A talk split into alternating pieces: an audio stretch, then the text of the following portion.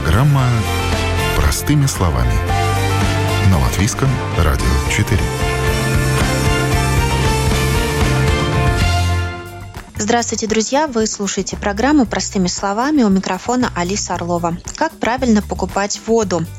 На какие категории делится вода? О чем говорит надпись «природная вода»? Чем отличается питьевая вода? Чего мы не знаем о лечебной? У какой воды состав стабилен? Можно ли узнать номер скважины? Встречается ли несоответствие состава и надписи на бутылке? Что может ввести в заблуждение? О чем говорят этикетка, маркировка, изображение? И как хранить запас воды дома? На эти вопросы отвечаем сегодня. С удовольствием представляю наших экспертов сегодня. Это Дан Валивах, сомелье воды. Здравствуйте. Добрый день. Здравствуйте. Доктор медицинских наук, профессор университета имени Страдания Елена Красильникова. Здравствуйте. Добрый день. Я думаю, что начнем с того, что попытаемся э, объяснить коротко, на какие категории вообще делится питьевая вода. Если можно, я, может быть, возьму этот вопрос на себя. Да, конечно. Так как, так как здесь такая все-таки моя специфика, то, что на бутылках написано, да, вот в Европе вся вода делится на три категории. Это питьевая вода, природная родниковая вода и природная минеральная вода. Значит, это все три вида воды, которые абсолютно разные по своей, по своей сертификации. Но при этом надо понимать, что количество минералов э, в каждом из этих видов воды может быть как и мало, так и очень много. Поэтому, когда мы будем говорить э, природная минеральная вода, это не означает то, что в воде много минералов. Это означает то, что это всего лишь э, определенный вид ее сертификации. И такая вода, которая, допустим, природная вода, с надписью, где присутствует слово «природная вода», это всегда должна быть вода из подземного источника. И ее состав э, по закону нельзя менять. То есть ничего из нее нельзя забирать, ничего в нее нельзя обратно добавлять.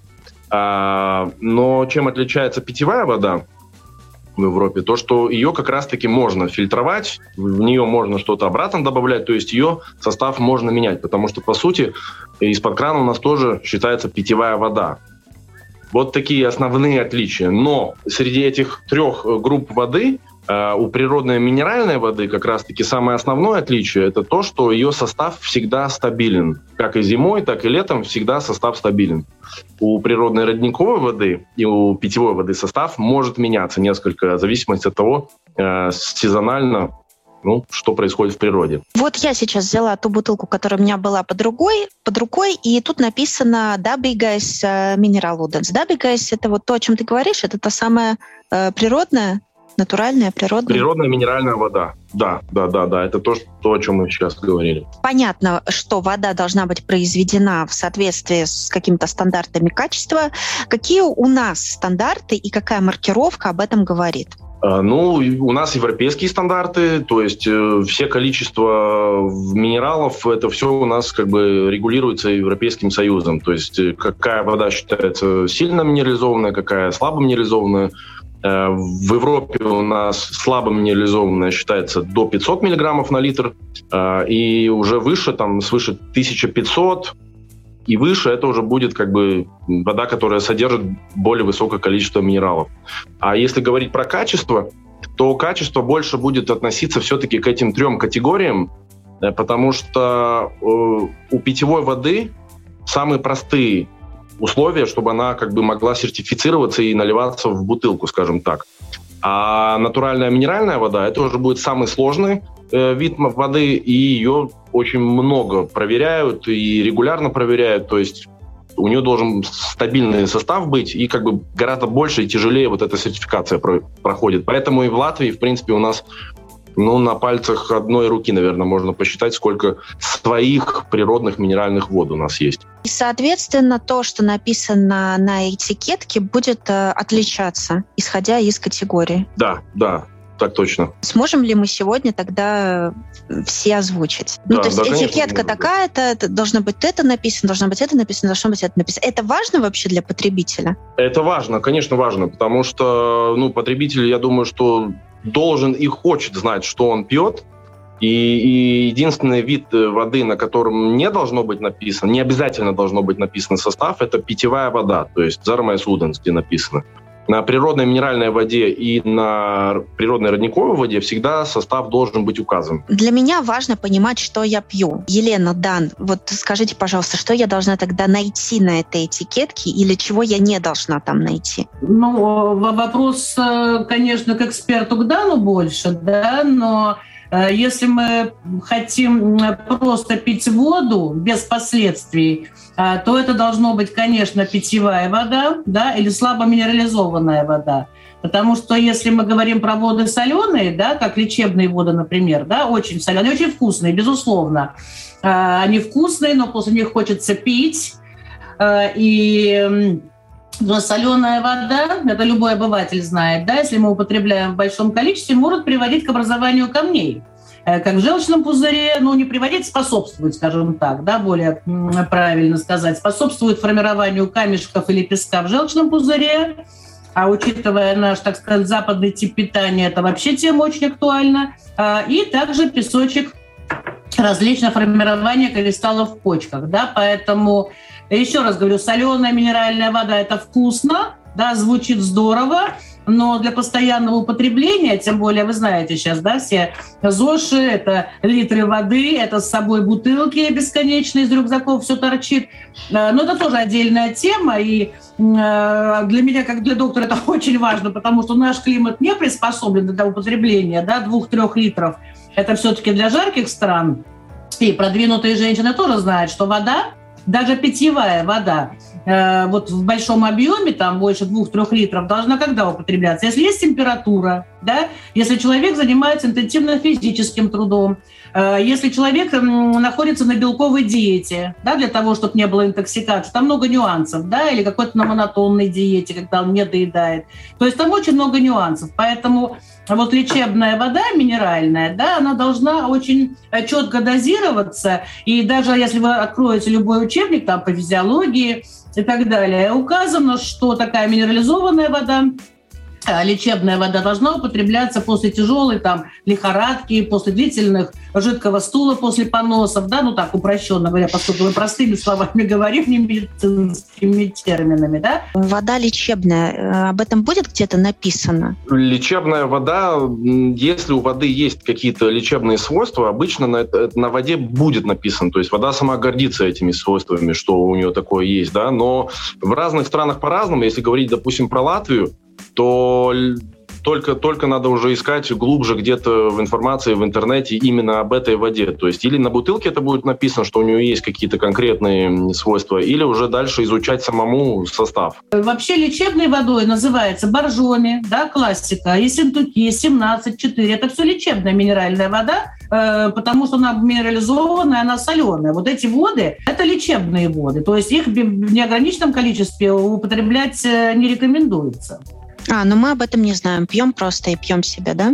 Вот поэтому это передача, да, то есть что мы можем пить хотя бы полтора-два литра в день, да, потому что, еще раз, потому что это очень важный вопрос. А, понимаете, если у человека нормальный диурез, то есть нормально э, выводит из себя жидкость, простыми словами, да, где-то полтора литра.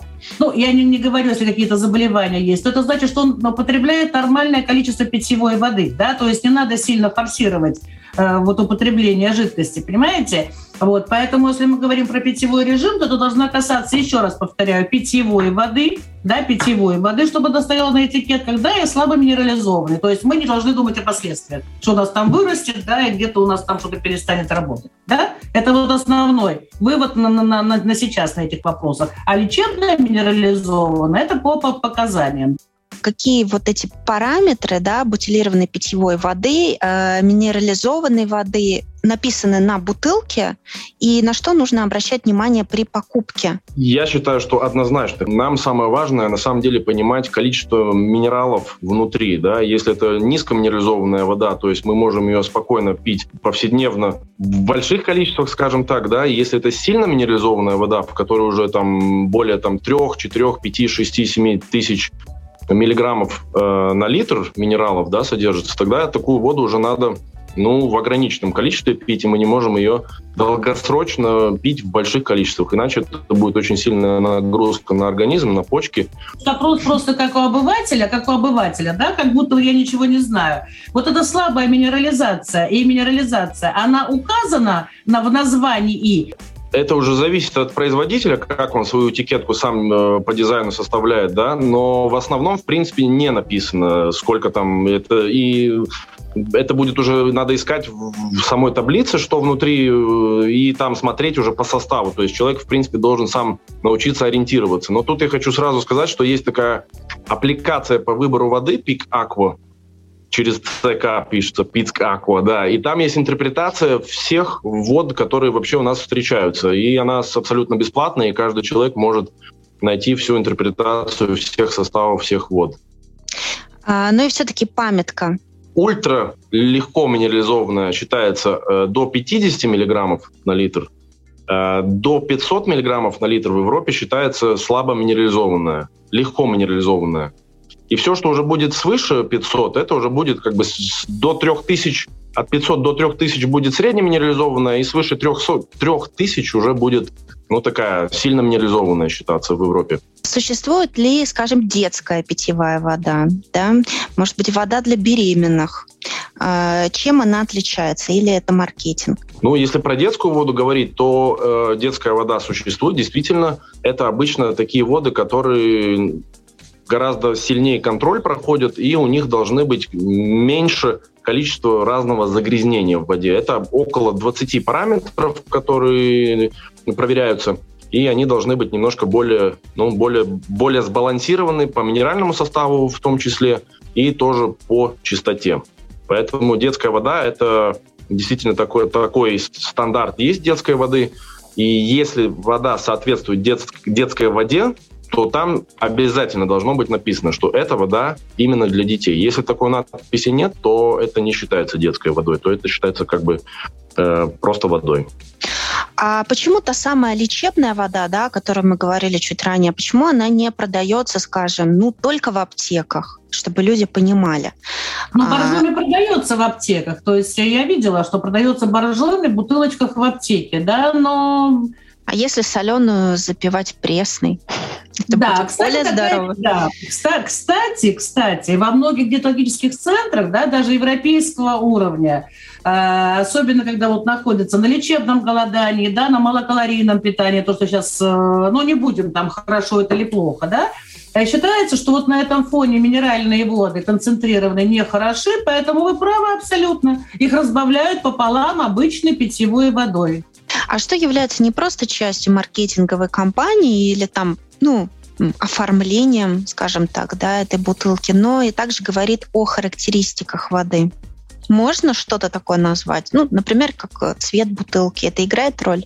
Характеристики воды мы можем только всего лишь по цифрам состава определить. Да? Очень часто в маркетинге как раз-таки действительно бывает так, что э, немножко мог, может заблуждать человека. Или это по картинке какой-то на бутылке, Э, цвет, если про цвет говорить бутылки, то обычно зеленые такие темные цвета используются больше для высоко минерализованных вод, потому что бывает так, что при смене температуры э, минералы из воды могут несколько немножко выпасть, выпадать, и чтобы вот не видно было эти, то, что в воде плавает, да, тогда вот используют больше такие темные темные бутылки.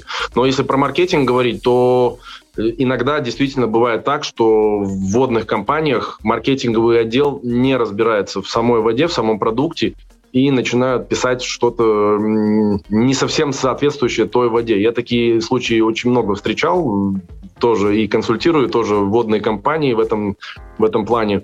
И бывает так, что да, что маркетинг может немножечко вводить заблуждение. Поэтому лучше всего, конечно же, самому немножко в эту тему углубиться, Э, понять, что такое слабо минерализованное, что такое сильно минерализованное, и, может быть, по какой-то уже определенной конкретной цели уже искать какой-то конкретный состав. Может быть, кому-то это может быть интересно какой-нибудь там магний побольше э, для, для спорта, для сердца или для еще каких-то целей. Может быть, если есть запоры, то обратить внимание на количество сульфатов и таким образом уже выбирать воду по ее ну, силе, скажем так.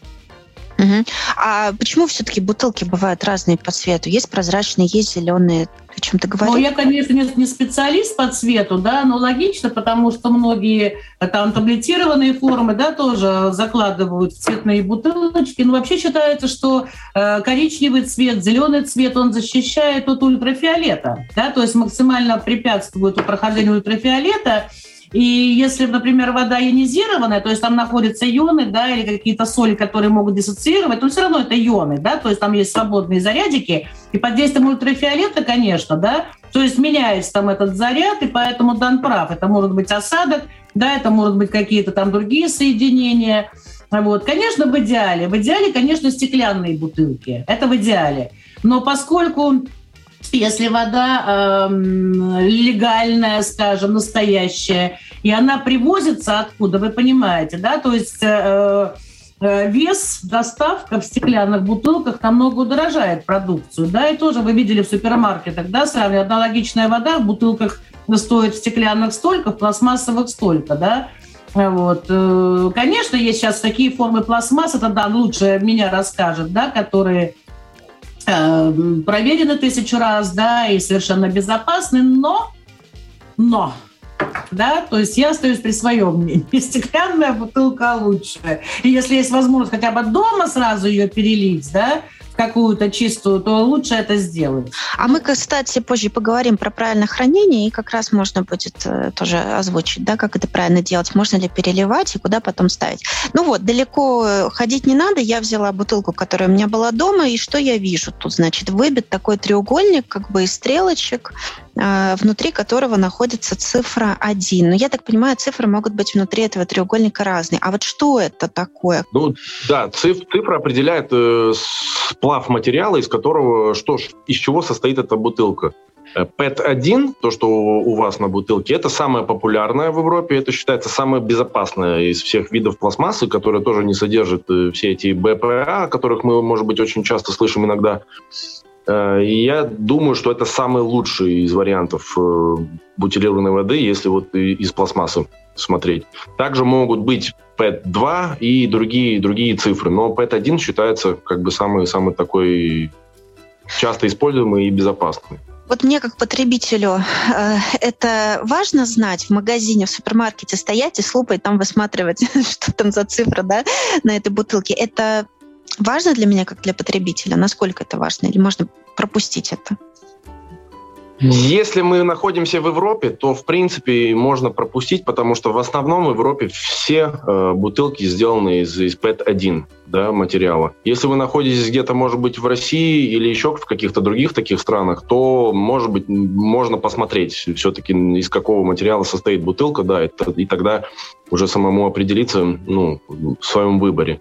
Хорошо, нужно ли мне сверять, допустим, а, где-то на этикетке или там в названии где-то э, каким-то образом упомянуто принадлежность этой воды какому-то региону, да, а, или стране а, производителю. Нужно ли мне на этикетке проверять, а страна-производитель действительно, ну, допустим, Франция или, допустим, Грузия, да, название грузинское, а вот смотреть страну производителя все-таки сверять мне нужно? Или за меня это уже это, все проверили? Это очень хороший вопрос. Ну, может быть, название какое-то такое, которое немножко может вводить в заблуждение да, допустим, какое-то название места какого-то и вода может не соответствовать э, с тем, что мы можем представлять себе, что вот это название соответствует той стране. Поэтому, конечно, можно посмотреть действительно.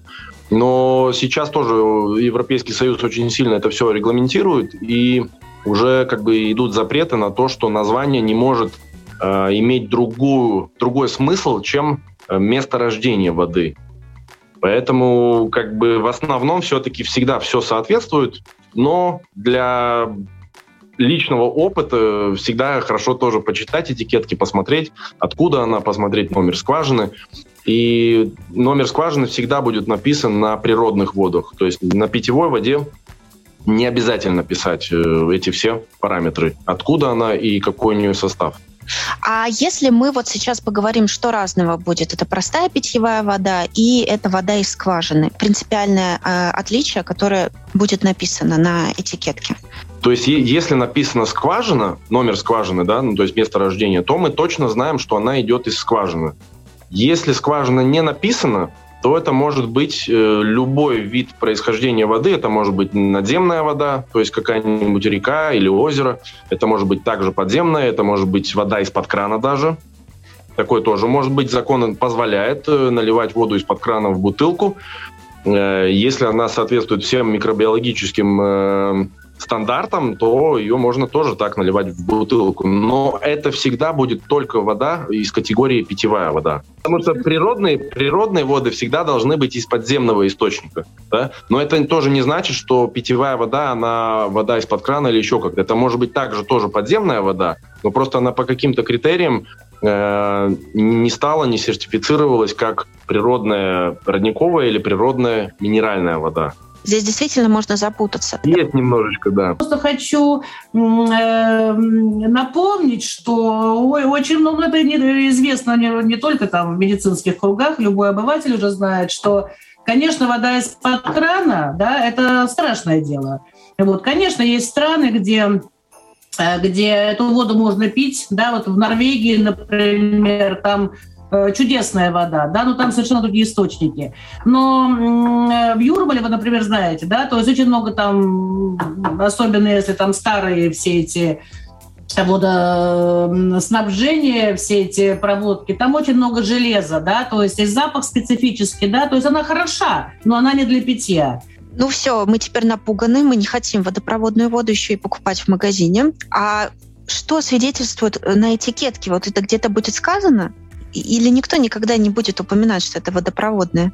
Ну, конечно, не будет. Но это мое мнение. Ну... Я думаю, что один из тоже знаков доверия, это тоже, если вода уже сертифицировалась э, классом выше стала, или хотя бы природная родниковая вода, но лучше всего, конечно, уже самая-самая проверенная, многоразовая, это природная минеральная вода. Но что относится к тому, что может ли быть вода из-под крана в бутылке, да, такое может быть, если на бутылке вообще ничего не написано. Ни откуда она, ни ее состав, тогда, скорее всего, мне хочется думать все-таки, да, что это может быть какая-нибудь фильтрованная водопроводная вода. А такая вода может продаваться в магазинах?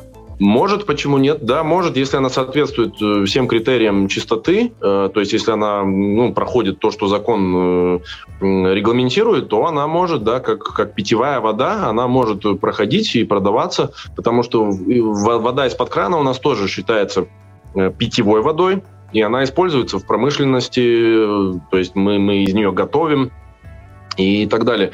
А потому что я так понимаю после сегодняшней передачи, что это целая научно-исследовательская работа для каждого, да, то есть каждый должен себе выбрать тип воды, подумать, будет ли он принимать ее ну, не знаю, как корректно ли сказать, курсами, да, лучше чередовать воду, возможно, да, может быть, лучше менять, или лучше какую-то постоянно воду, да, которая тебе нравится, понимаете? То есть вот очень много вопросов, так сказать, для, для самоизучения. Мы пытаемся, да, э, коротко и простыми словами все-таки сориентировать, насколько это возможно.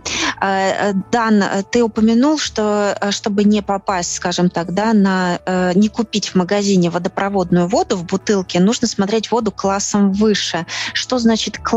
Самая простая сертификация это у питьевой воды, потом чуть-чуть посложнее уже идет у природной родниковой воды, и самая сложная сертификация – это природная минеральная вода. Вот это и есть эти три, в принципе, класса. Да? И природная минеральная вода, она всегда находится в самом высшей категории из-за того, что у нее стабильный состав. Это обязательно должно быть написано на бутылке, что это за, за вид воды. И хочу тут сказать еще такое, что не во всех случаях питьевая вода, ну, как мы тут как бы говорим, да, что она может быть там водопроводной, не, не всегда это так, потому что есть, допустим, воды, которые ледниковые воды, и они будут от, относиться э, к питьевой воде только потому, что они не подземные воды. Вот. А у природных вод всегда они должны быть подземного происхождения. Поэтому здесь тоже надо немножко углубиться и понять, что это за, за вид воды. То есть, если это питьевая вода, она может быть и какая-нибудь очень интересная вода. Это не обязательно значит, что это вода из-под крана. Это ну, то, точно не так. Но э, если мы дальше уже не видим э, ни ее состав, не видим ее происхождение и ее номер скважины, то да, есть возможность, что это вода водопроводная. Ну, допустим, сейчас не для гурманов, не для ценителей, не для тех, кто смакует, а вот просто для человека, который хочет купить себе, э, скажем так, э, ну, большой литраж, принести домой, пить эту водичку, в чайник заливать, сильно не тратиться, да, ну вот использовать, да, в, в быту эту воду. Это какая? По Вся характеристикам. Вода, по характеристикам. Да, вся вода абсолютно разная. Да, в Латвии у нас э, около 130 различных видов воды. Если мы говорим о повседневной воде, которую мы хотим просто пить и быть уверены, что все в порядке, то это должна быть легко минерализованная вода, и общая минерализация должна быть, ну, не больше 500. Если там будет даже и там 700-800, тоже ничего страшного, но это точно не должна быть такая вода, в которой мы чувствуем резкий вкус, там, допустим, соленый вкус, да, то есть, э, как те соленые воды, которых мы знаем, да, это не может быть как основной материал повседневного потребления. Это может быть как очень хороший э, материал для получения минералов, как источник минералов, потому что из воды оказывается, что минералы усваиваются гораздо лучше, чем от всего другого.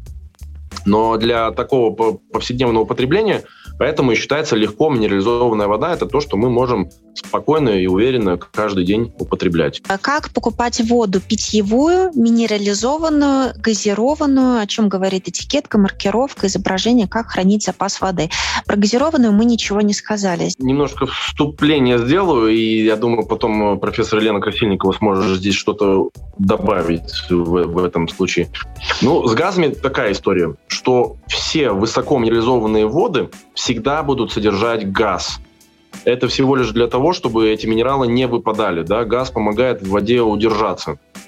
Э, есть случаи, когда газированная вода нам может быть полезна, есть случаи, когда она противопоказана. Насчет, насчет газированности, да, то есть самое страшное, самое страшное, конечно, это если э, сладкое и газированное. Вот это самое страшное, да, поэтому если мы говорим про минеральные воды, здесь чуть-чуть полегче, но Дан прав.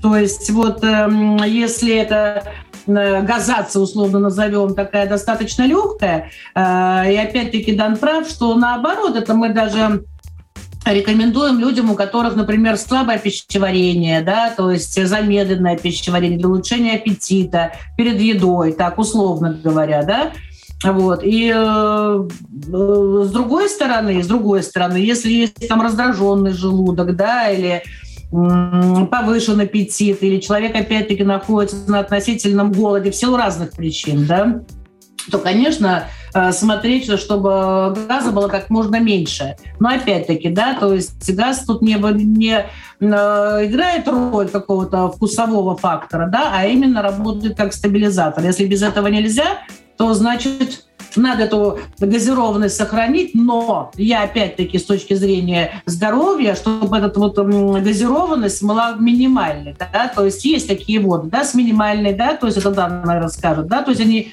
там есть эти пузырьки, есть количество газа, но оно минимальное. Ну, в Германии есть три вида газации. Легко, легко газированная, средняя и высоко газированная. Но там у них культура питья газированной воды как бы уже Э, очень из давних э, времен идет, да. У нас такого нет. У нас, в принципе, Мне кажется, бутылке... я видела. Мне кажется, я тоже видела э, средней степени. Э, редко бывает такое, но есть, да. Но это не, не, не такое, что обязательно должно быть написано. Но вообще есть. Если я беру газированную воду, то я ее уже беру по ее составу. Да? Я знаю, что там очень много хороших полезных минералов, которые мне необходимы. Может быть, после бани я хочу выпить да, такую воду. Но я ее тогда обычно потрясу хорошенько, чтобы этот газ ушел.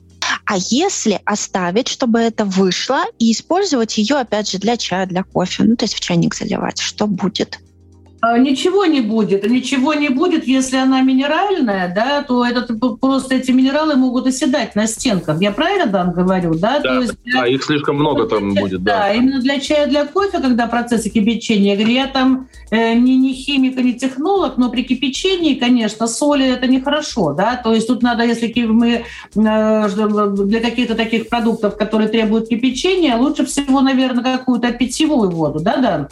Ну, это я так думаю, чисто вот. Все правильно вы говорите, абсолютно, да. Для чая лучше всего будет низкоминерализованная вода с максимально низким кальцием и э, магнием, потому что такая вода, она тогда не будет обволакивать сам чай, даст чаю раскрыться, и чай будет совершенно по-другому на вкус, на запах и на пользу тоже в том числе.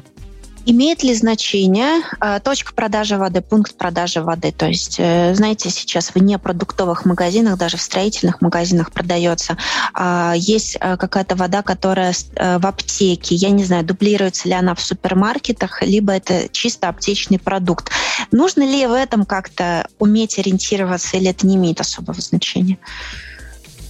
Я бы сказал, что в Европе, в принципе, достаточно надежно покупать в любом месте воду, да, и она, ну, то есть ну, у нас нету такого риска подделки. Я, во всяком случае, не встречался с этим, да. В России знаю, что да, в России действительно надо смотреть, чтобы тот магазин, где вы покупаете, чтобы, чтобы это был реальный хороший магазин. Если вы будете покупать где-то на рынке, на лавочке, там встречаются действительно уже, ну, как это называется, контрафакт, то есть подделки под э, реальный бренд. То есть, но в Европе такого нету.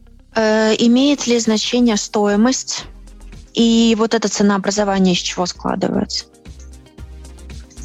Про стоимость. Обычно это стоимость зависит от бутылки самой. Если это какая-то очень сложная и дорогая бутылка, то, конечно, вода будет тоже дороже стоить, да. Э, или также километры. С какого расстояния вода приехала, в, допустим, в Латвию, да. Если это несколько тысяч километров э, расстояние, то, конечно, вода будет дорогая.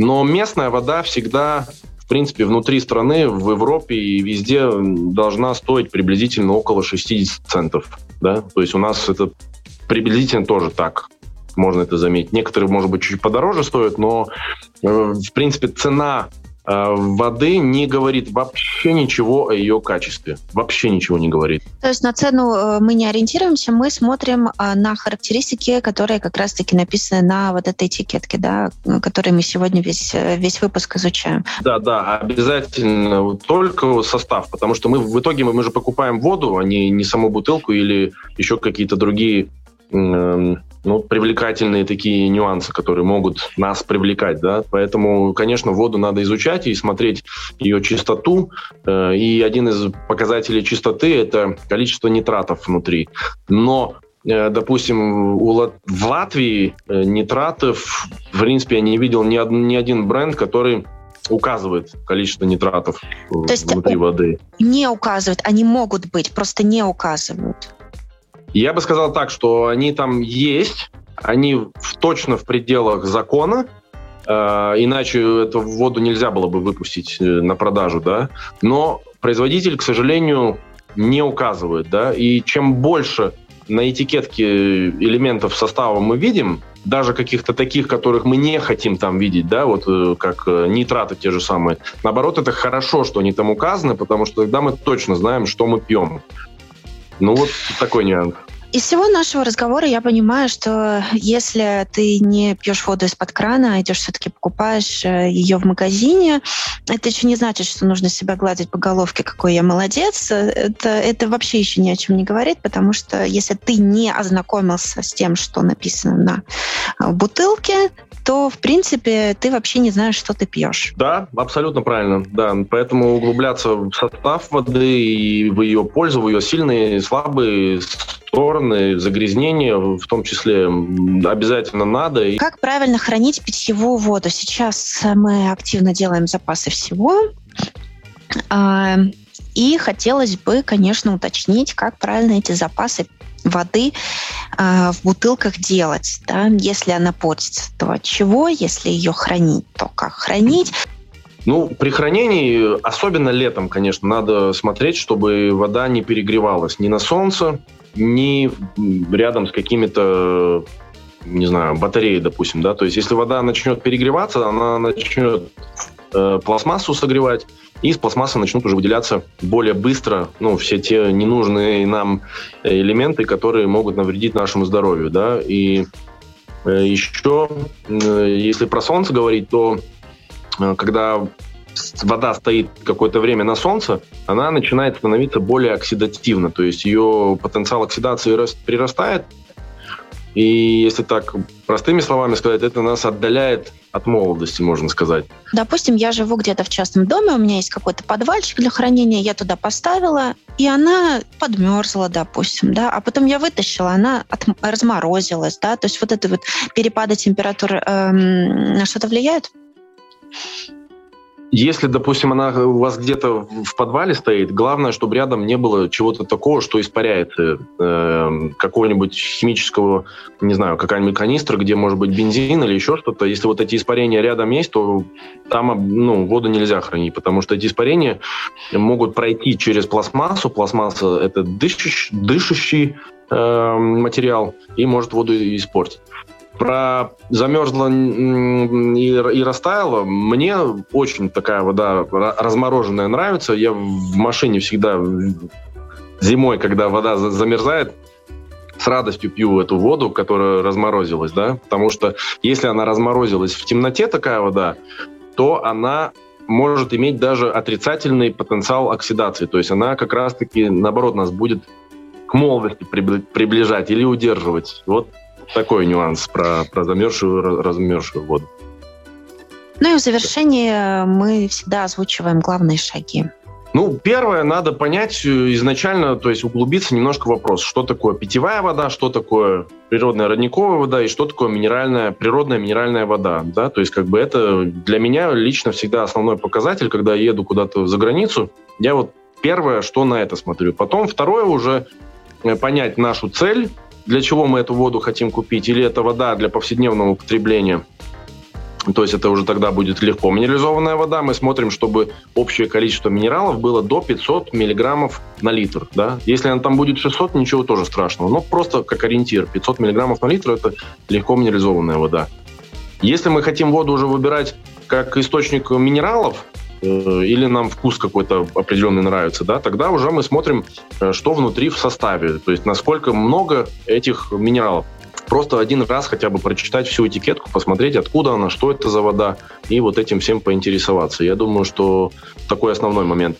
И еще э, вкус у каждой воды абсолютно разный.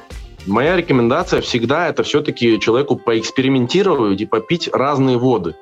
Потому что в какой-то момент э, жизни может показаться так, что вот нам какая-то вода, может быть, по вкусу не нравится, но этот вкус, он где-то в голове, в памяти записывается, и потом через какое-то время мы можем захотеть именно эту воду, потому что в ней, может быть, что-то есть такое полезное, что э, нам может понадобиться в тот момент. Потому что человек, когда заходит в магазин, он же, в принципе, э, еду тоже выбирает по цвету, по запаху, то есть какая-то интуиция немножко включается. И с водой точно так же. И каждая вода, она абсолютно разная, как и наши отпечатки пальцев на руке.